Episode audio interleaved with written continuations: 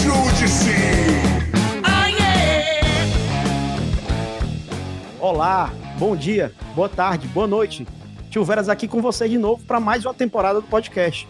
Hoje eu tenho a honra enorme de ter um amigo aqui ao meu lado para falar com vocês sobre a experiência que ele teve junto à vice-presidência do Tribunal de Justiça analisando recursos especiais e extraordinários.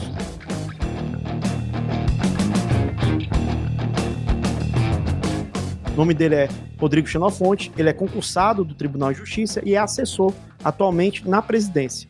Fala aí, Rodrigo. Boa noite, Fernando, tudo bom?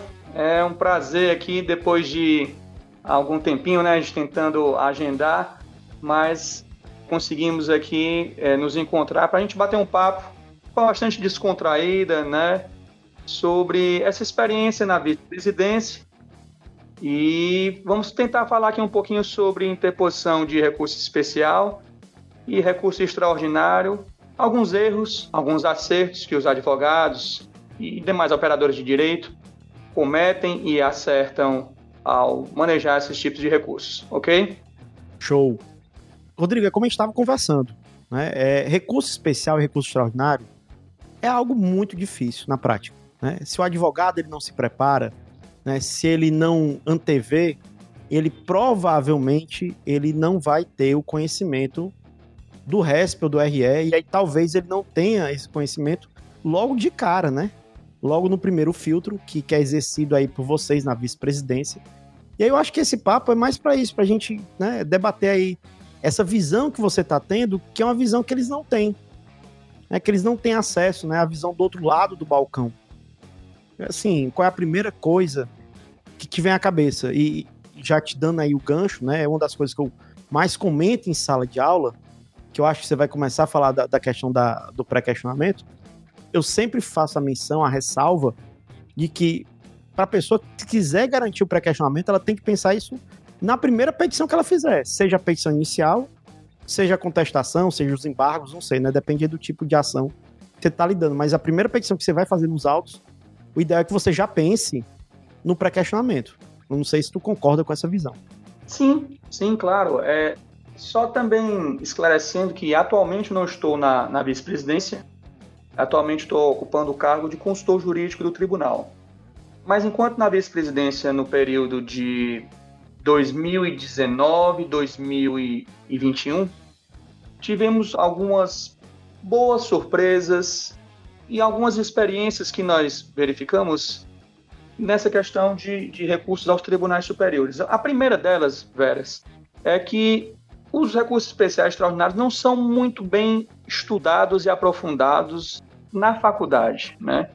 Isso a gente pode ver é, numa análise do artigo 1030, que muito pouco ou quase nada é, a gente vê na, na faculdade. Pelo menos eu não, não vi com profundidade. Começa que recursos era um módulo dentro da cadeira, mas é quando tu já já estava na federal, já tinha tido a mudança que foi em 97, né, que você pegou? Sim. Essa mudança, ela fez essa separação. O povo da privada, né, que principalmente Fares Brito, Cristos, etc, essa mudança foi até depois. A Unifor também. A Unifor só foi ganhar uma cadeira própria de recursos só com o CPC de 2015. Sim. E aí você tinha uma cadeira de três dias na semana, que você tinha que falar tudo de processo de conhecimento e ainda tinha que falar de recursos. E aí é óbvio que realmente quando chega no final do semestre, no final da matéria, toda essa parte de recurso a tribunais superiores e essas ações autônomas, ninguém estudou. E como um preâmbulo da nossa discussão, você citou e com bastante propriedade, Fernando, a questão do pré-questionamento. O processo é um, é um tabuleiro de xadrez. Você tem que dispor as peças de uma forma bastante acertada. Olha, Rodrigo, eh, se fosse combinado, tinha dado tão certo. É a mesma comparação que eu faço em sala de aula.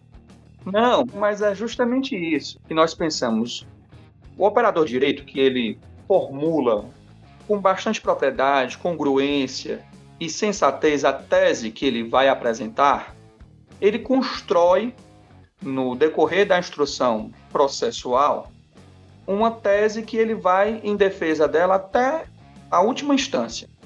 Então, sobre esse, esse argumento, é preciso que o operador de direito ele saiba o que é que ele vai argumentar. Qual é o ponto que ele quer é, argumentar? Se é uma contrariedade a uma legislação federal, se é uma contrariedade a um, uma norma constitucional. E sobre essa função de argumentos, ele deve sim construir a sua tese, construir os seus fundamentos e seus argumentos. Então, o pré-questionamento é inicialmente é justamente isso, né? Em qual momento o advogado ou advogada suscitou aquela tese e essa tese foi devidamente enfrentada pelos tribunais. E aí é a questão. O enfrentamento da tese é por si só já um ponto de celeuma, que nós poderíamos ficar aqui falando, inclusive, é, durante muitos minutos sobre essa questão. O que é pré-questionamento, o que não é, se há omissão, é, como sanar essa omissão. Então, para não, não aprofundar e não ficar também uma questão muito acadêmica e pouco prática, o pré-questionamento é justamente uma oportunidade em que o operador de direito ele enfrenta a tese. Olha, é, é, está sendo violado aqui o meu direito de defesa, é, está sendo violado aqui o devido processo legal, ou então uma norma infraconstitucional ou constitucional. E esse argumento ele tem que ser consolidado de forma que tribunais consigam enfrentá-lo, entendeu? De forma objetiva. Esse é o pré-questionamento. Eu concordo demais com disse, né? E é justamente a, a, visão que tu tá partilhando com a gente dessa questão do, do, do tabuleiro de xadrez. Porque se eu movimento a minha peça de uma maneira a forçar com que o juiz debata aquele assunto que está previsto lá para a interposição de recurso extraordinário no 102 da Constituição, né, lá no seu inciso terceiro, ou então lá no 105 para o recurso especial, né, é, seu movimento, o pré-questionamento já vai estar tá garantido, porque eu estou garantindo desde o primeiro momento. Sim. É, ruim é quando o cara deixa para depois. E aí, essa tua fala me chamou a atenção duas coisas, né? Uma é que, que tu falou, não, a pessoa tem que escolher. Só que aí a gente lembra da, daquela jurisprudência defensiva do, do STJ. Que o STJ, até hoje, aplica a súmula 126, que aí eu vou falar aqui só para relembrar o, pessoal que está ouvindo, ou para quem nunca escutou, que diz o seguinte: é inadmissível recurso especial quando o acórdão recorrido assenta em fundamento constitucional e infraconstitucional, qualquer deles suficientes por si só para mantê-lo, e a parte vencida não manifesta recurso extraordinário. E aí é interessante porque, dentro da visão do CPC de 2015, esse não seria o caso de não conhecimento. Essa súmula ela teria sido superada pelo advento do, do CPC quando ele prevê a convertibilidade de recurso especial em extraordinário e do extraordinário em especial, né? Que a gente sabe muito bem que é ter essa previsão. E é interessante que na doutrina, e isso é um, é um ponto tão assim obtuso, como tu estava falando, que como eu estou na graduação direto, né? E aí eu tenho esse contato com os livros de maneira mais frequente, e aí, assim, o único autor que menciona essa súmula é o Daniel Assunção. Didier, o, o, o Leonardo Carneiro da Cunha, no livro dele próprio, daquela, da Fazenda Pública em Juízo. Por que, que eles não mencionam? Porque no entender deles e daquele fórum de processualistas, essa súmula estaria superada. Mas aí o Daniel Assunção vai lembrar que não. Que mesmo na vigência do CPC de 2015, você ainda tem essa, né? Então quer dizer, eu tenho que me programar de uma maneira a tá para poder garantir o STJ, né? Para poder garantir o STJ, não é nem o Supremo, é garantir o STJ. Eu tenho que estar tá fazendo, procurando encaixar né, as minhas teses, tanto no fundamento constitucional para poder levar para recurso extraordinário, quanto fundamentar, como você bem falou aí, né, no fundamento infraconstitucional para tentar levar para o STJ aquela função lá de uniformização da, da interpretação da lei federal. Isso. E aí o outro ponto, né, é assim, na tua visão, assim, um chute, óbvio, né? Porque você, não tem esse, esse, esse, dado agora objetivo. Quantos por cento dos advogados conseguem atender isso na prática? Bem, você fez uma pergunta que, que talvez tenha antecipado a nossa discussão aqui a, bastante. Mas o que você mencionou ele figura aí, né, é, já esclarece o quão complexo é a interposição de recurso especial extraordinário, porque diferentemente do, das outras espécies recursais, onde os argumentos eles se exaurem numa só fundamentação, quando você vai apresentar uma apelação, você apresenta seus fundamentos, quer eles sejam constitucionais ou infraconstitucionais, certo? Quando você apresenta um agravo de instrumento, da mesma feita, certo? Você não faz uma distinção de argumentos constitucionais ou infraconstitucionais, né? Essa é a grande complexidade do sistema recursal aos tribunais superiores.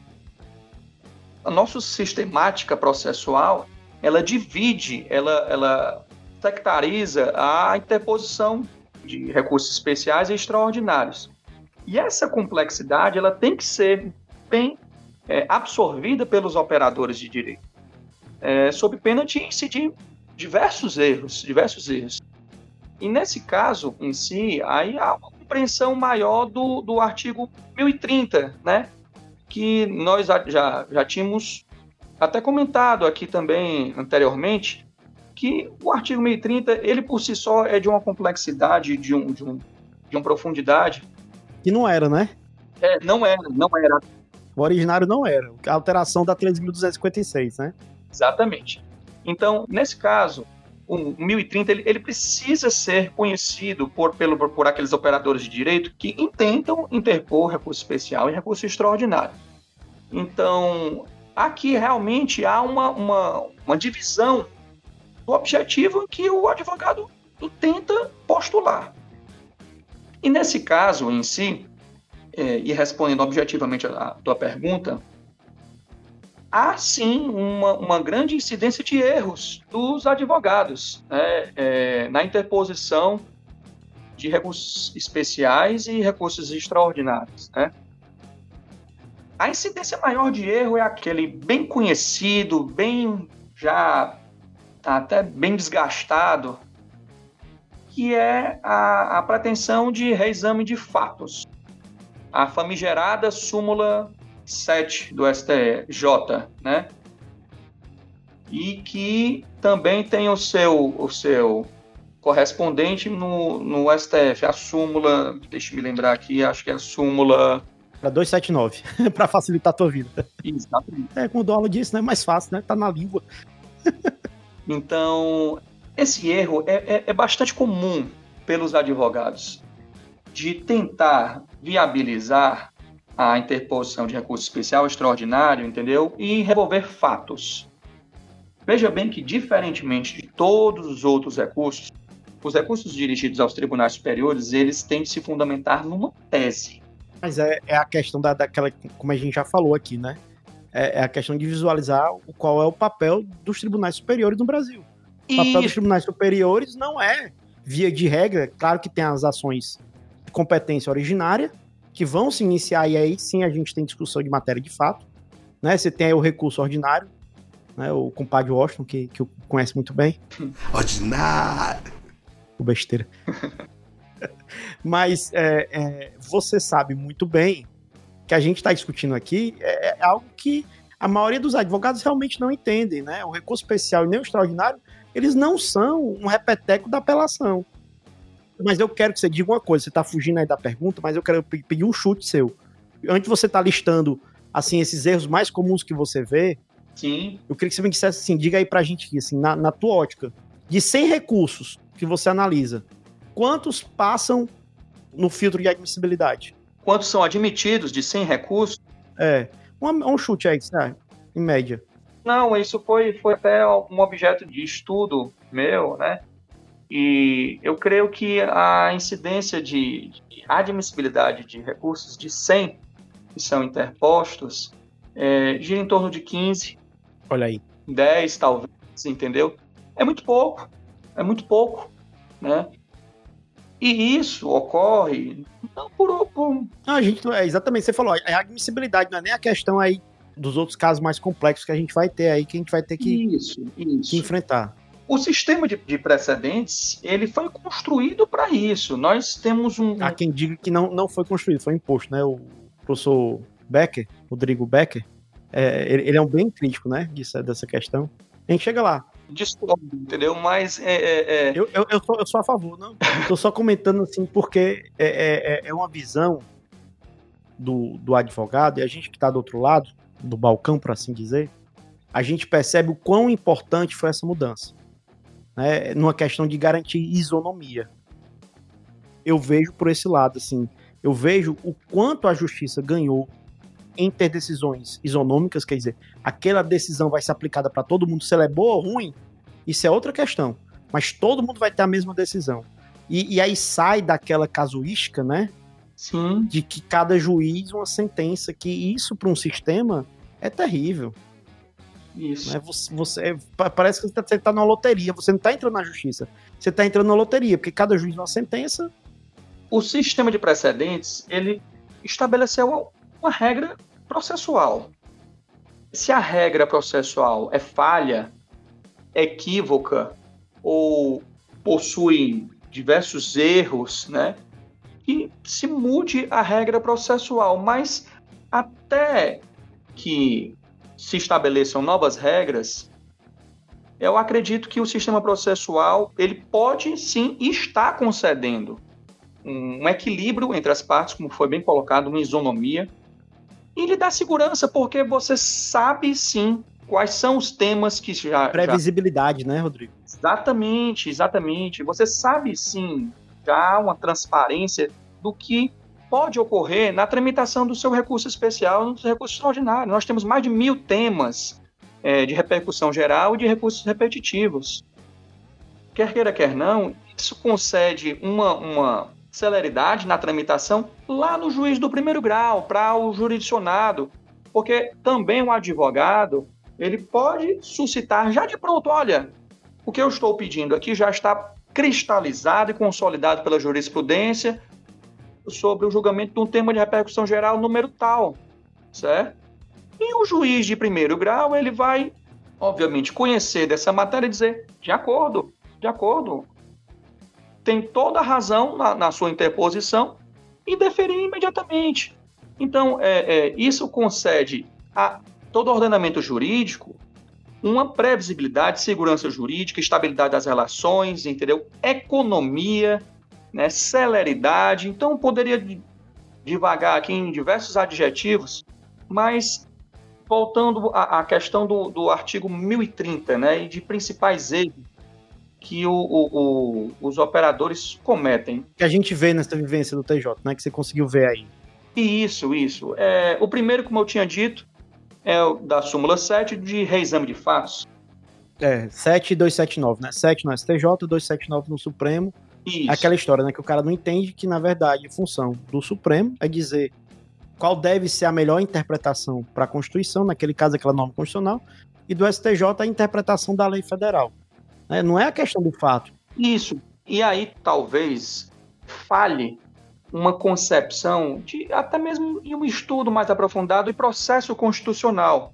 Porque o cerne do recurso especial e do recurso extraordinário está no artigo 102 e no artigo 105, né? Por muitas vezes os advogados permanecem envolvidos na legislação processual civil e esquecem que a competência do STJ e do STF está delineada na Constituição, né? E ao esquecer disso, eles simplesmente omitem de apresentar os argumentos infraconstitucionais ou constitucionais, entendeu? E principalmente assim, a, a, às vezes ocorrem, às vezes não, por muitas vezes ocorrem erros crassos. E muitas vezes o, o, o, os advogados interpõem é, de acordos prolatados em agravo de instrumento, ou seja, que não foi exaurido todas as instâncias. Né? Então, alguns erros nesse caso são bastante recorrentes e por uma falta de experiência, até mesmo do, dos advogados que, que assim o interpõem. Né? Outro erro também, é, e esse é um, um pouco mais recorrente, é aquela divisão que existe ao final do, do artigo 1030. E aqui eu vou parar um pouco para tentar especificar mais detalhadamente esse erro. Quando há interposição de recurso especial ou de recurso extraordinário, o operador do direito ele pode enumerar diversos itens, né, diversos artigos que foram vulnerados no julgamento do Tribunal de Justiça. Nós estamos falando aqui no, na, é, em recursos especiais extraordinários interpostos em sede do Tribunal de Justiça. Então, pode ser que o seu recurso especial extraordinário, ele, de acordo com a sua interposição, ele seja julgado em capítulos. Como só também de ocorrer em apelação. Às vezes, na, em apelação, são efetivados diversos pedidos e pode também apelar, o julgamento em apelação ser solucionado através de diversos capítulos. E ao apresentar a decisão de admissibilidade em capítulos, o recurso especial ou extraordinário pode ter um capítulo em que haja inadmissão e outro capítulo em que haja negativa de segmento. Certo?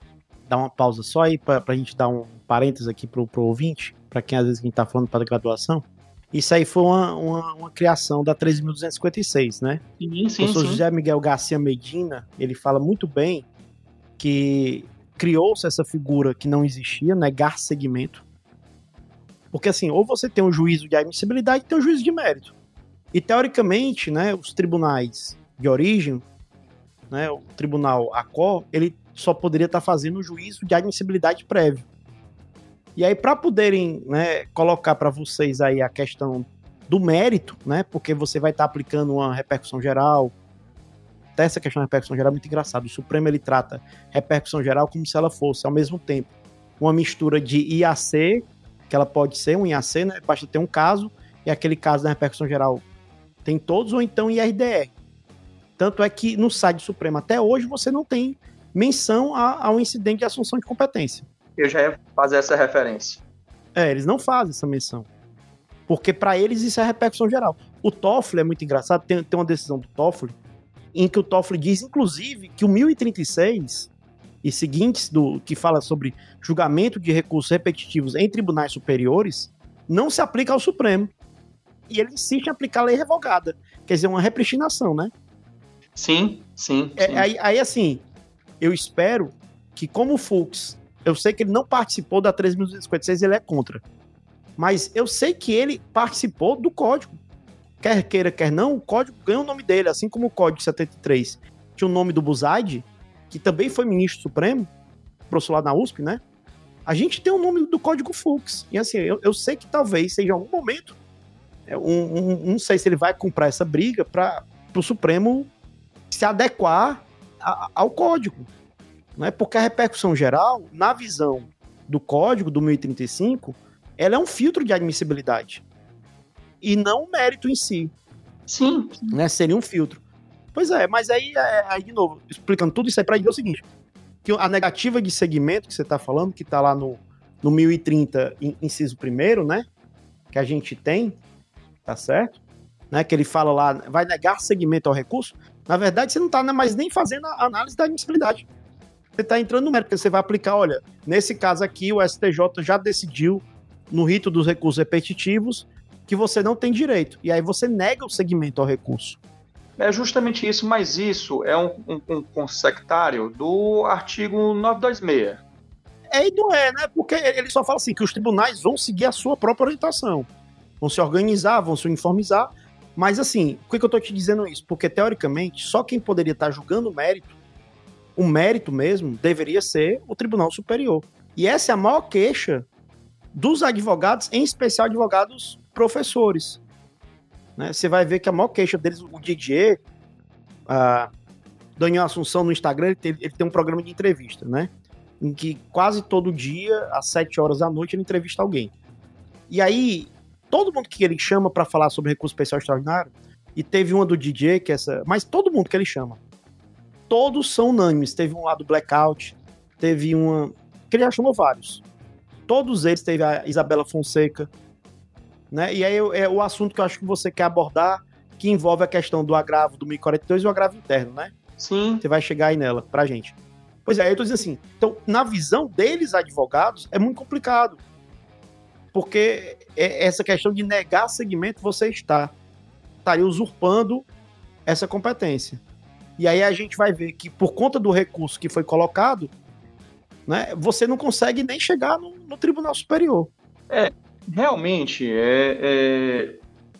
há uma, uma, uma grande celeuma sobre a decisão de admissibilidade quanto à negativa de segmento. Eu vou fazer uma, uma, uma breve é, é, análise aqui do, do artigo 1030, que é um passo a passo da, da admissibilidade em si. Então, o artigo 1030, ele, ele é, enumera o juízo de admissibilidade que é feito em relação a os recursos especiais e os recursos extraordinários.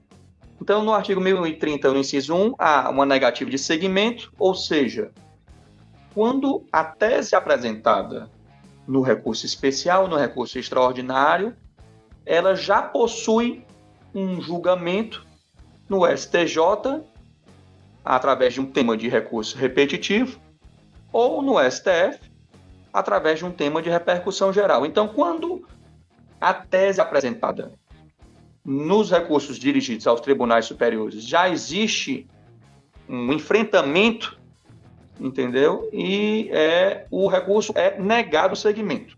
Posso só te perguntar outra coisa? Uma coisa da prática. Isso aí eu não sei realmente, porque eu estou perguntando aqui sem saber. Vocês já estão negando segmento. Por exemplo, o STJ, além de repetitivo, o STJ decide em IAC. Ele tem uma página aqui sobre IAC. Sim. Vocês negam o segmento com base em AC ou, ou seguem a literalidade aqui da, da linha B, do inciso primeiro? Nós seguimos a, letra, a literalidade. Não, é só para saber isso mesmo. Porque é o seguinte, porque o STJ, ele tá comprando uma briga, né? Que eu não sei se chegou ainda em tribunais, por isso que eu tava perguntando. Por conta da questão dos precedentes vinculantes. Porque existe uma, uma treta grande né, do legislador originário do CPC de 2015 que escreveu o 927, ele que fez o 927, né? Uhum. E o pessoal que, que entrou depois, que é o pessoal que fez a revisão do texto na Câmara, e aí entra o pessoal do DJ, etc. E ainda tem a questão da 13.256, que eu não sei quais foram os ministros do STJ que capitanearam essa redação. O, o que é fato é que tanto os casos adiante, que você percebe, tanto você vai ver no, no próprio 932, né? que é Poderes do Relator, ele fala em julgamento isolado, né, de mérito, julgamento monocrático de recurso, só com base em recurso repetitivo e AC. E súmula, não é isso? E aí o cara esquece, por exemplo, a súmula vinculante. Ele não menciona. E aí você está dando uma força do recurso repetitivo, uma força maior do que a própria Constituição deu para a súmula vinculante. Por exemplo, julgamento de ADI em controle concentrado, que tudo isso é baseado essa história de recurso repetitivo, etc. Tudo isso é questão de, de tirar a eficácia erga omnes do controle concentrado e passar para o controle difuso, né? Essa questão. E aí tem aquele julgado do STJ, da Corte Especial da Nancy Andrighi, que ela puxa a questão da e que o STJ vem aplicando, que o 927, todos aqueles casos do 927 são casos de precedente vinculante que devem ser seguidos e devem implicar em julgamentos né, monocráticos. Né? Aí a gente sabe que tem essa treta, né? E eu queria só saber se vocês já estão, se isso já chegou para vocês.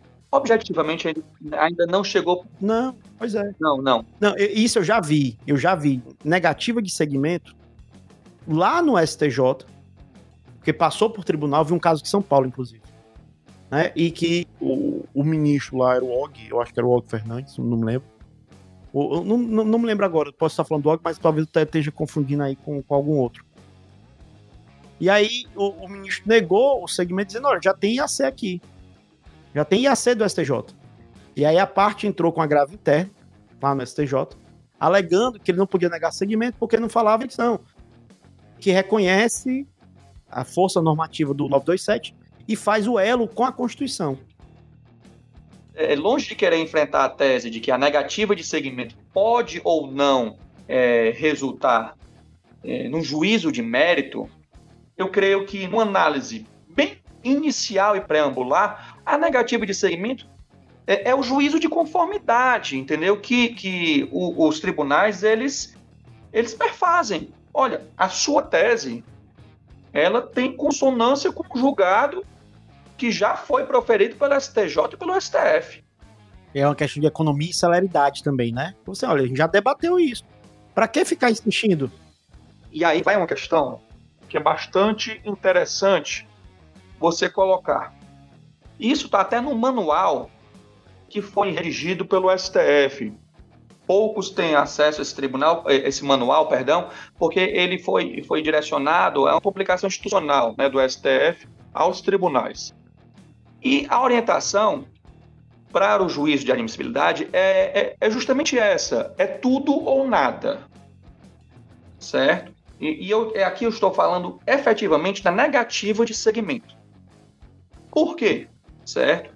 Digamos que o operador do direito, operador do direito, elenque na, no seu recurso especial, certo? 17 artigos que foram vulnerados no julgamento do acórdão, certo? Siga a linha de raciocínio. 17 artigos. Ok, vamos lá. Desses 17, 16 deles houve ou negativa de segmento de uns ou inadmissão de outros, certo? Porém, um, e somente um foi acolhido, certo? Como eu disse anteriormente, o juízo de admissibilidade é tudo ou nada. Então, se houve acolhimento de uma tese, esse recurso especial, no exemplo que eu estou dando aqui, estou inferindo, ele vai subir e vai se abrir a jurisdição no caso aí a jurisdição do STJ infraconstitucional, para todos os outros 16 pontos que foram elencados. Ah, Rodrigo, mas dentre os pontos que você elencou, não houve um que teve a negativa de segmento? Houve, houve sim, certo? Mas quando é aberta a jurisdição, o recurso sobe na sua completude. Por isso, reforço, o juízo de admissibilidade é tudo ou nada. E reforço também a tese aqui, certo? Novamente, longe de querer exaurir a questão de se a negativa de segmento representa ou não um juízo de mérito, eu creio que é um juízo de adequação, um juízo de adequação, né? E, e sobre esse, esse tema, é, é importante assinalar o que eu tinha colocado anteriormente, é que a decisão ela é, é efetivada em capítulos. No exemplo também que eu elenquei, certo? 17 artigos foram arguídos é, de violação pelo acórdão, né? Foram violados pelo acórdão. Uma parte deles foi negado segmento, a outra foi inadmitido. Então, cabe aí cabe aí ao operador do direito interpor dois recursos. E é interessante, né, Rodrigo? Porque é o único momento que o código ele fura a regra da unirrecorribilidade. É legal falar isso para quem está tá escutando, porque diferente do sistema passado, que essa regra, que o pessoal chama de princípio, né, da unirrecorribilidade, era furada toda hora, aqui no CPC de 2015, ela estava perfeita no CPC na 13.105, né, no texto originário. Sim. Quando vem a 13.256, que altera o 1030, você cria essa situação, que é até fruto do enunciado da, do CJF, né, que é o enunciado 77. Perfeito. Que ele fala justamente isso aí, e você tem esse enunciado, é tão legal, que esse, mas assim, é legal porque a gente já sabe, né, que o CJF, quem organiza Justiça Federal e os ministros do próprio STJ participam. E aí eles incorporam esse enunciado né, na, nas emendas. E aí eu já vi, coloco até para os alunos do, da, da, graduação, é exatamente o que você está falando. Você, você, pegou no ponto perfeito aí, que aí, dependendo do que aconteça, é o agravo do 1042. Isso. Dependendo da outra situação, é o agravo interno. Isso. Sendo mais específico aí, o 1042 envolvendo casos de admissibilidade, o agravo interno envolvendo os casos para negar segmento. E aí, se você tem essas duas situações, você é obrigado a entrar com os dois. Isso. E no exemplo que eu estou citando aqui, certo? Tá perfeito. O advogado entrou com o RESP, elencou 17 dispositivos que foram vulnerados no julgamento do acórdão, certo? vou citar hipoteticamente, né? 10 deles tiveram o seu segmento negado, certo? Ou seja, 10 argumentos que foram apresentados pelo operador de direito já tiveram julgamento sob teses de recurso repetitivo, certo? Outros sete foram inadmitidos, ou seja, é, esses outros sete argumentos podem ter sido falta de pré-questionamento, ou então o advogado está somente suscitando é, revolvimento de, de, de questão fática, uma diversidade de outras questões. Nesse exemplo, nós vamos seguir a contento, a contento, o parágrafo 1 e o parágrafo 2 do artigo 1030. Então, lendo especificamente, né, parágrafo 1 da decisão de, de inadmissibilidade, proferido com fundamento no inciso 5, ou seja, o juízo de, de inadmissibilidade. Tempestividade, custas, tudo isso aí entra, né? Exatamente. Caberá agravo ao Tribunal Superior nos termos do artigo 1042. Esse agravo, antes do advento da Lei 3.256, era o chamado agravinho. Então, ainda tem algumas celeumas em relação à interposição desse agravo do 1042. Por quê? Esse agravo é o agravo referente à inadmissibilidade de recurso especial e de recurso extraordinário. Nesse ponto em si, após a apresentação desse agravo de inadmissibilidade de recurso especial extraordinário, o Tribunal de Justiça não tem mais nada do que fazer, porque esse agravo é dirigido ao STJ e ao STF. Repetindo, da inadmissibilidade, cabe o agravo do 1042 e o recurso sobe. É o que nós chamamos de agravo para destrancamento.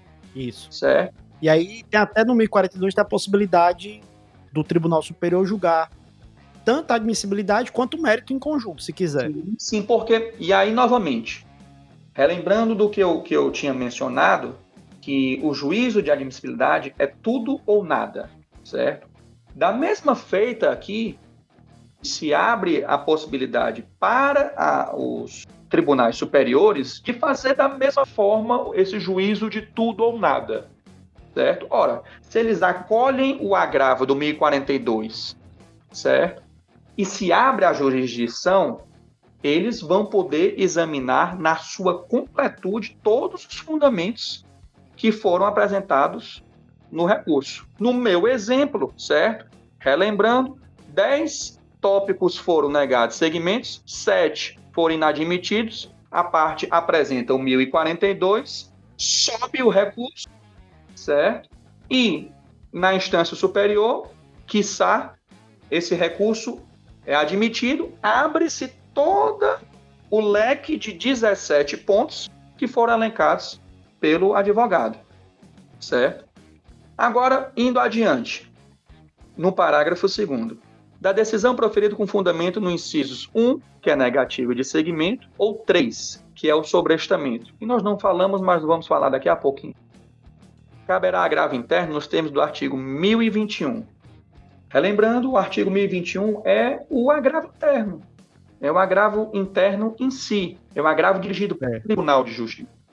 E aí depende do tribunal, né? Por exemplo, sim, esse agravo interno, no caso do Tribunal de Justiça daqui do Estado, vai para o bloco especial, mas, por exemplo, se for num tribunal menor, como o Tribunal da Quinta Região, por exemplo, vai para o plenário, né? Sim, sim, sim. É, é, isso depende do porte dos tribunais, realmente.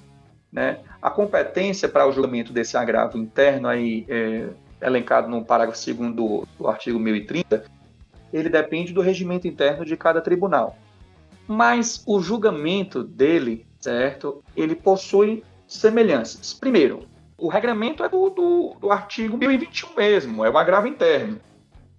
E ele é dirigido para a própria corte. Ah, então você há, de, há de, de refletir comigo. Peraí, Rodrigo, mas tudo bem.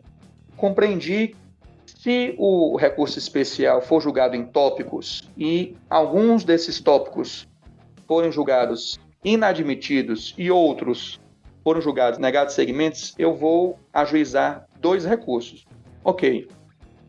Mas como é que nós vamos interpor dois recursos se um é direcionado à corte local e o outro é direcionado à corte superior? Aí está uma dúvida, entendeu? E um erro bastante grande dos advogados, né? De direcionar tudo aos tribunais superiores ou então ao tribunal local. Primeiro, sim, há uma divergência de competências aí bastante clara. E por uma questão de divergência de competências, primeiro, primeiro tem de se exaurir a competência do tribunal local. Ou seja, é, na interposição conjunta de agravo interno fundado no 1021 e o agravo direcionado aos tribunais superiores fundado no artigo 1042, primeiro se julga o agravo do 1021.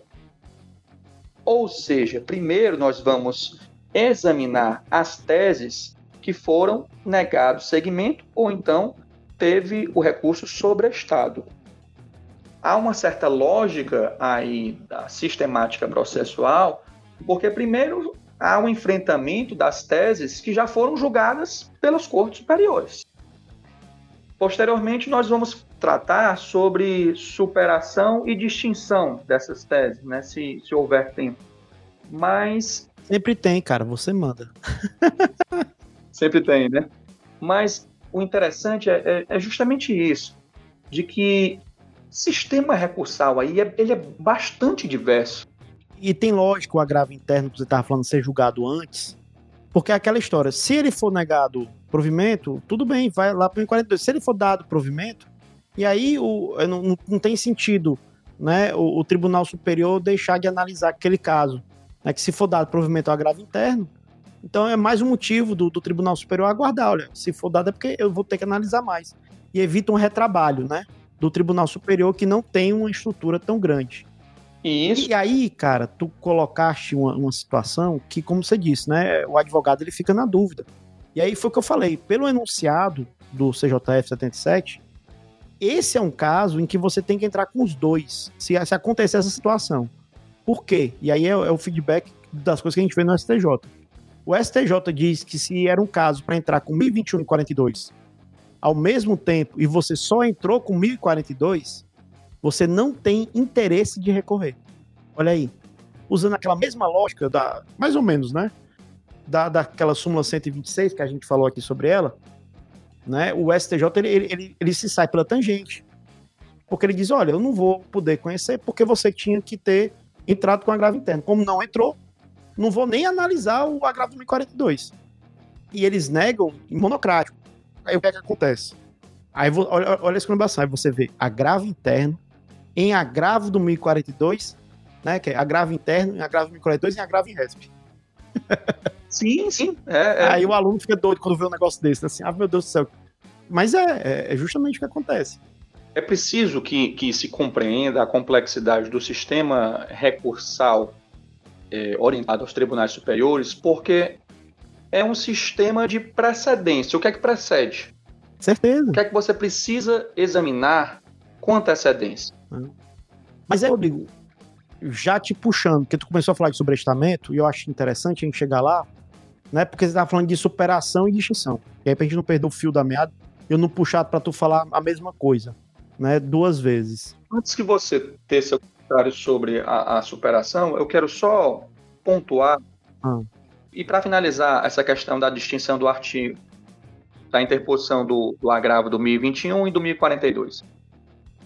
E que você me perguntou logo no começo, né, do, do, na nossa conversa, qual é o maior erro. Uhum. Esse é, eu, eu, eu reputaria que de 10 recursos que são interpostos contra a admissibilidade, é, sete caem nesse erro. Sete caem nesse erro certo? Que é inverter justamente a interposição dos recursos. Quando há inadmissão, o advogado apresenta um agravo interno. Veja bem, da inadmissão cabe o agravo do 1042. Você vai se socorrer ao Tribunal Superior. Certo? Quando há uma negativa de segmento, você apresenta o agravo interno. Então, é recorrente que haja uma troca pelos advogados. E isso pode consultar no STJ ou no STF, certo? Erro grosseiro, agravo, 1042. É recorrente esse tipo de erro. E é um erro que, como o próprio nome diz, é, um erro grosseiro, né? que, que é, da, é da, do próprio desconhecimento da norma. Da legislação, da norma, e que precisa de um pouco de atenção para que o operador do direito, o advogado, não caia nesse erro. Não caia nesse erro. Mas, é, indo adiante, tratando do que, que você me questionou sobre o sobrestamento. O sobrestamento ele está elencado no artigo 1030, é, inciso 3. O que é o sobrestamento? Por vezes, uma tese está sendo discutida, debatida nos tribunais superiores, né, no STJ ou no STF, e ainda não está definitivamente julgada. Sobre essa tese, o STJ ou o STF, por vezes também determina a paralisação, a suspensão dos julgamentos em todo o território nacional. E ele ainda pode fazer faseado, né? Ele, às vezes ele fala isso, todos isso. os julgamentos, ou então a partir de tribunal, ou, ou, ou só para ação de conhecimento, ou, ou, por exemplo, que, que não abrange cumprimento de sentença. Né? É, essa suspensão nacional ela é bem, é. bem modulada, né? Para assim dizer. Para que não haja é, julgamentos díspares, há a suspensão de julgamentos. Quando ocorre isso, quando ocorre isso, a admissibilidade, né, quando a, a interposição de recurso especial extraordinário, a admissibilidade deles é sobrestada. Ou seja, o recurso fica aguardando é, o julgamento pelos tribunais superiores. Efetivamente, é uma decisão que eu, ao minutá-la, eu sempre ponderava, né? Poxa, mas essa é a pior decisão que a gente pode dar para as partes, né?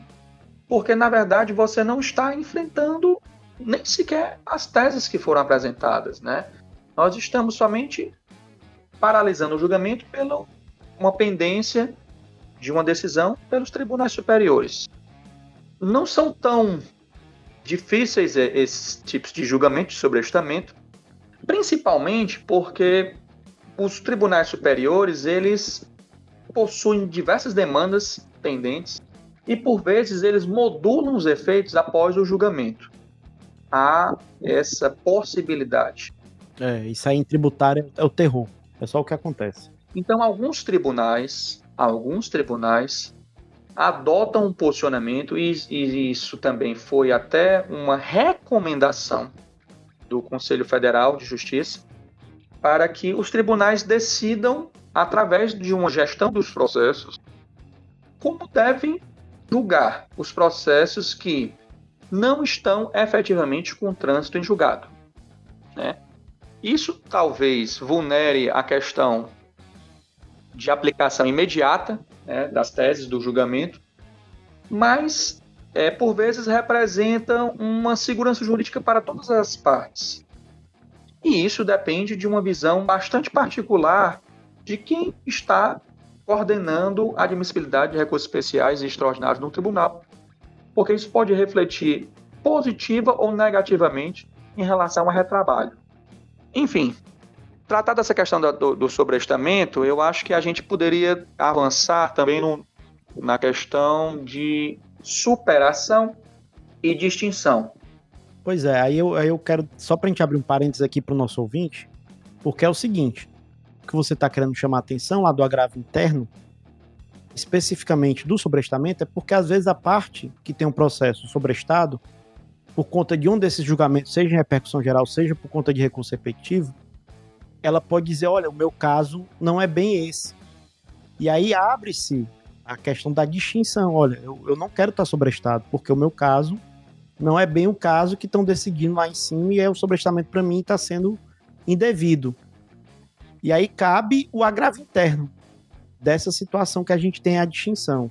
Exatamente. E aí, só te jogando de novo, os advogados, de uma maneira em geral, o pessoal reclama muito porque como é que o tribunal, a COR, pode dizer se é ou não distinto, quando quem diz, na verdade, quem tem a última palavra é o Tribunal Superior. Eu acho que teve até uma experiência dessa, mais ou menos, né, Rodrigo? Tive em relação a isso. Primeiro, eu posso dizer com uma objetividade que é muito difícil, muito difícil, efetivamente, um operador do direito apresentar uma tese de superação de um julgamento de recurso repetitivo de repercussão geral. De superação, certo? Como nós tínhamos também discutido, no disposição das peças no tabuleiro de xadrez da instrução processual, eu creio que a apresentação de um juiz de superação seria uma jogada de mestre. Seria uma jogada de mestre quando um jogo está quase que perdido. É, essa metáfora aí é, é, é, para tentar explicitar de que esse juízo de, de, de, superação, e eu vou primeiramente me limitar a ele, ele, é, ele é muito difícil de ser apresentado porque, primeiro, ele vai ter que se adequar a uma tese jurídica, ou seja, vai ter que se afastar dos fatos mas ele vai também, é, esse argumento vai também necessitar de um arcabouço fático. Quando você apresenta uma tese de superação, tem de estar bastante representado o que houve no julgamento dessa tese empreendida pelo STJ, pelo STF, que mudou e que ela pode ser superada. Veja bem que, diferentemente do que é argumentado, e novamente bato nessa questão, mas sem querer exaurir esse debate, o juízo local, o tribunal local, ele vai acolher inicialmente essa tese. Ele não vai entrar no mérito do tribunal. Nem cabe a ele, né? Porque superar, quem tem que fazer a superação é o tribunal de destino, né? Exato. Creio, e aí novamente reflito que aos tribunais locais só é dado a abertura da jurisdição. A abertura da jurisdição infra ou da jurisdição constitucional. E somente isso. Não cabem aos tribunais locais fazer esse juízo de mérito, não. Ele só abre a instância. E, por experiência profissional, não vi em dois anos que é, assessorei a vice-presidência, qualquer tese de superação que tenha sido acolhida. Infelizmente. Mais de 10 mil recursos, entendeu? E nenhuma. Infelizmente. Mas, com alegria que eu digo que a tese de, não de superação, mas de distinção, por muitas vezes consegue ser acolhida. Ora, o que é a tese de distinção? O advogado apresenta um argumento, uma tese jurídica. Olha, esse dispositivo foi violado, entendeu? De acordo com o julgamento que foi efetivado pelo Tribunal de Justiça, o acórdão, né? E aqui está o fundamento jurídico, aqui está a aplicação da norma infraconstitucional ou então do dispositivo constitucional que foi violado. E aí o juízo de admissibilidade é efetivado sobre um argumento, uma tese, né? um tema de, de recurso repetitivo, no caso do STJ, ou de repercussão geral, no caso do STF. E é aplicar aquele tema no juízo de admissibilidade do RE ou do RESP. Então, a parte vem e ajuiza um agravo interno, já que nós estamos falando de negativa de segmento, né? ajuiza um agravo interno, direcionado ao tribunal, e apresenta uma tese de distinção. O que é essa tese de distinção? É somente dizer, excelências, no caso, né, já que vai para um órgão colegiado, colegiado, né? Exatamente, excelências. A tese que foi aplicada, ela não se encaixa ao que eu estou argumentando.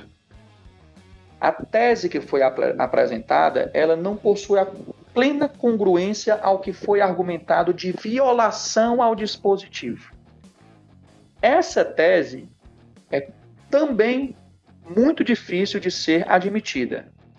Também utilizo a mesma metáfora, é uma jogada de mestre quando o jogo está bem desfavorável ao advogado, mas que é bem mais possível de ser operada porque a base argumentativa dela, certo? Ela vai se soerguer de um argumento não de, de, de uma aplicação que deve ser superada, mas de uma aplicação que foi equivocada. Ora, não é essa esse tema de repercussão geral, não é essa tese de recurso repetitivo, certo? Porque eu argumentei X e a sua aplicação se fundamenta em Y. Então, isso é bastante plausível, é bastante oportuno de ser realizado e que tive gratas experiências de, de visualizar esse argumento ser acolhido e, enfim, de, de obter julgamentos até diferenciados, de, de, de, de rever e haver uma revisão de uma aplicação de um tema ou então de um recurso repetitivo. E isso é gratificante porque todos aprendem, todos avançam, né? E o sistema processual está para isso, sim, de evoluir, de, de engrandecer, de ter uma segurança jurídica para ambos, né? De ter uma efetividade. Apesar da complexidade que existe nos juízos de admissibilidade, de recursos especiais e extraordinários, e de, por vezes, haver uma cristalização do sistema recursal, é, eu reputo que é possível, sim, que o, o operador do direito possa, com conhecimento, através de argumentos jurídicos, expor sua tese e conseguir se sagrar vencedor. É bem isso. É difícil, né, para o advogado conseguir na prática isso. Eu sempre digo que a superação, ou a forma de superação mais fácil que a gente vai entender, é quando tem aquela mudança do colegiado. Que quando o colegiado se modifica, né, e até um caso de embargo de divergência também que você pode propor, que você pode propor embargo de divergência para o um mesmo colegiado se aquela ou se houve alteração da maioria dos seus membros. É, eu acho talvez esse seja o caso. A superação é muito difícil porque às vezes as pessoas não entendem que a superação você tem que trazer realmente uma tese nova e não simplesmente repetir a mesma tese sobre novos olhares. Exatamente. É uma coisa que a gente percebe demais na prática que as pessoas elas não conseguem perceber. Agora, o grande problema que eu vejo dessa questão da superação e da distinção é porque depois desse julgamento do agravo interno, eu não tenho como chegar no STJ. Não. Ou no Supremo. Não tem. Não tenho. E aí é aquela história, por exemplo, na questão da superação, se no agravo interno entenderem que não é superação, morreu ali. E aí eu não estou dizendo que o tribunal está errado. Mas eu acho que nesses casos, o ideal é que se tiver superação, é que se enviasse realmente para o STJ para o Supremo. Mas aí é aquela questão do, do achismo, da, da, gente perceber, e o sistema ainda é novo. Eu acho que esse sistema vai sofrer mudanças, assim como o CPC 73 sofreu mudanças. A gente deve ter andamento aí. Do lado do STJ, o sonho deles, e é, isso foi quase realidade, né? Na época do Cunha, presidente lá da Câmara, chegou a ser aprovada a emenda em primeiro turno e não foi em segundo turno, na né? questão de se colocar o mesmo filtro da repercussão geral para o STJ. É um grande sonho deles. Sim. E, e que isso pode um dia acontecer. Mas, Rodrigo, desde já, e como sempre, eu fico muito feliz de estar nos papos. Para quem está ouvindo, o Rodrigo é meu amigo desde a época de colégio militar. Me acompanhou lá na Universidade Federal do Ceará e, por questão do destino, nos encontramos de novo no Tribunal de Justiça. Chegamos a trabalhar, inclusive, com o mesmo embargador, para depois ele ir ganhar novos ares, né? Como ele está hoje com a desembargadora Nailde, assessorando hoje e sendo consultor jurídico. Rodrigo, meu muitíssimo obrigado. E dê seu recado final para gente. Eu agradeço a oportunidade. A gente, há tempos que vínhamos discutindo esse tema e, e sempre tentávamos marcar, né? Vamos, vamos marcar um momento da gente fazer esse bate-papo aí num podcast e que bom, que bom que, que deu certo. E vamos sim, é, é, agora sobre novas experiências também, né, de, de gestão. A cada dia é, a gente aprende mais, entendeu? E eu, eu creio que os tribunais de justiça estão evoluindo, evoluindo, mesmo diante da, desse cenário aterrador que nós estamos, né?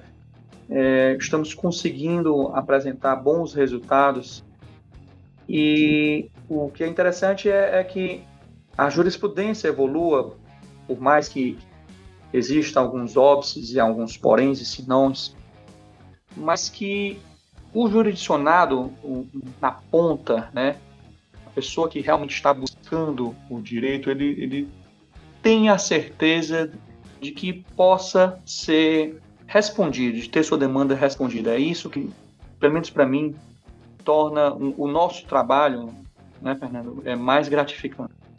Agradeço demais a oportunidade e um abraço aí a todos os ouvintes.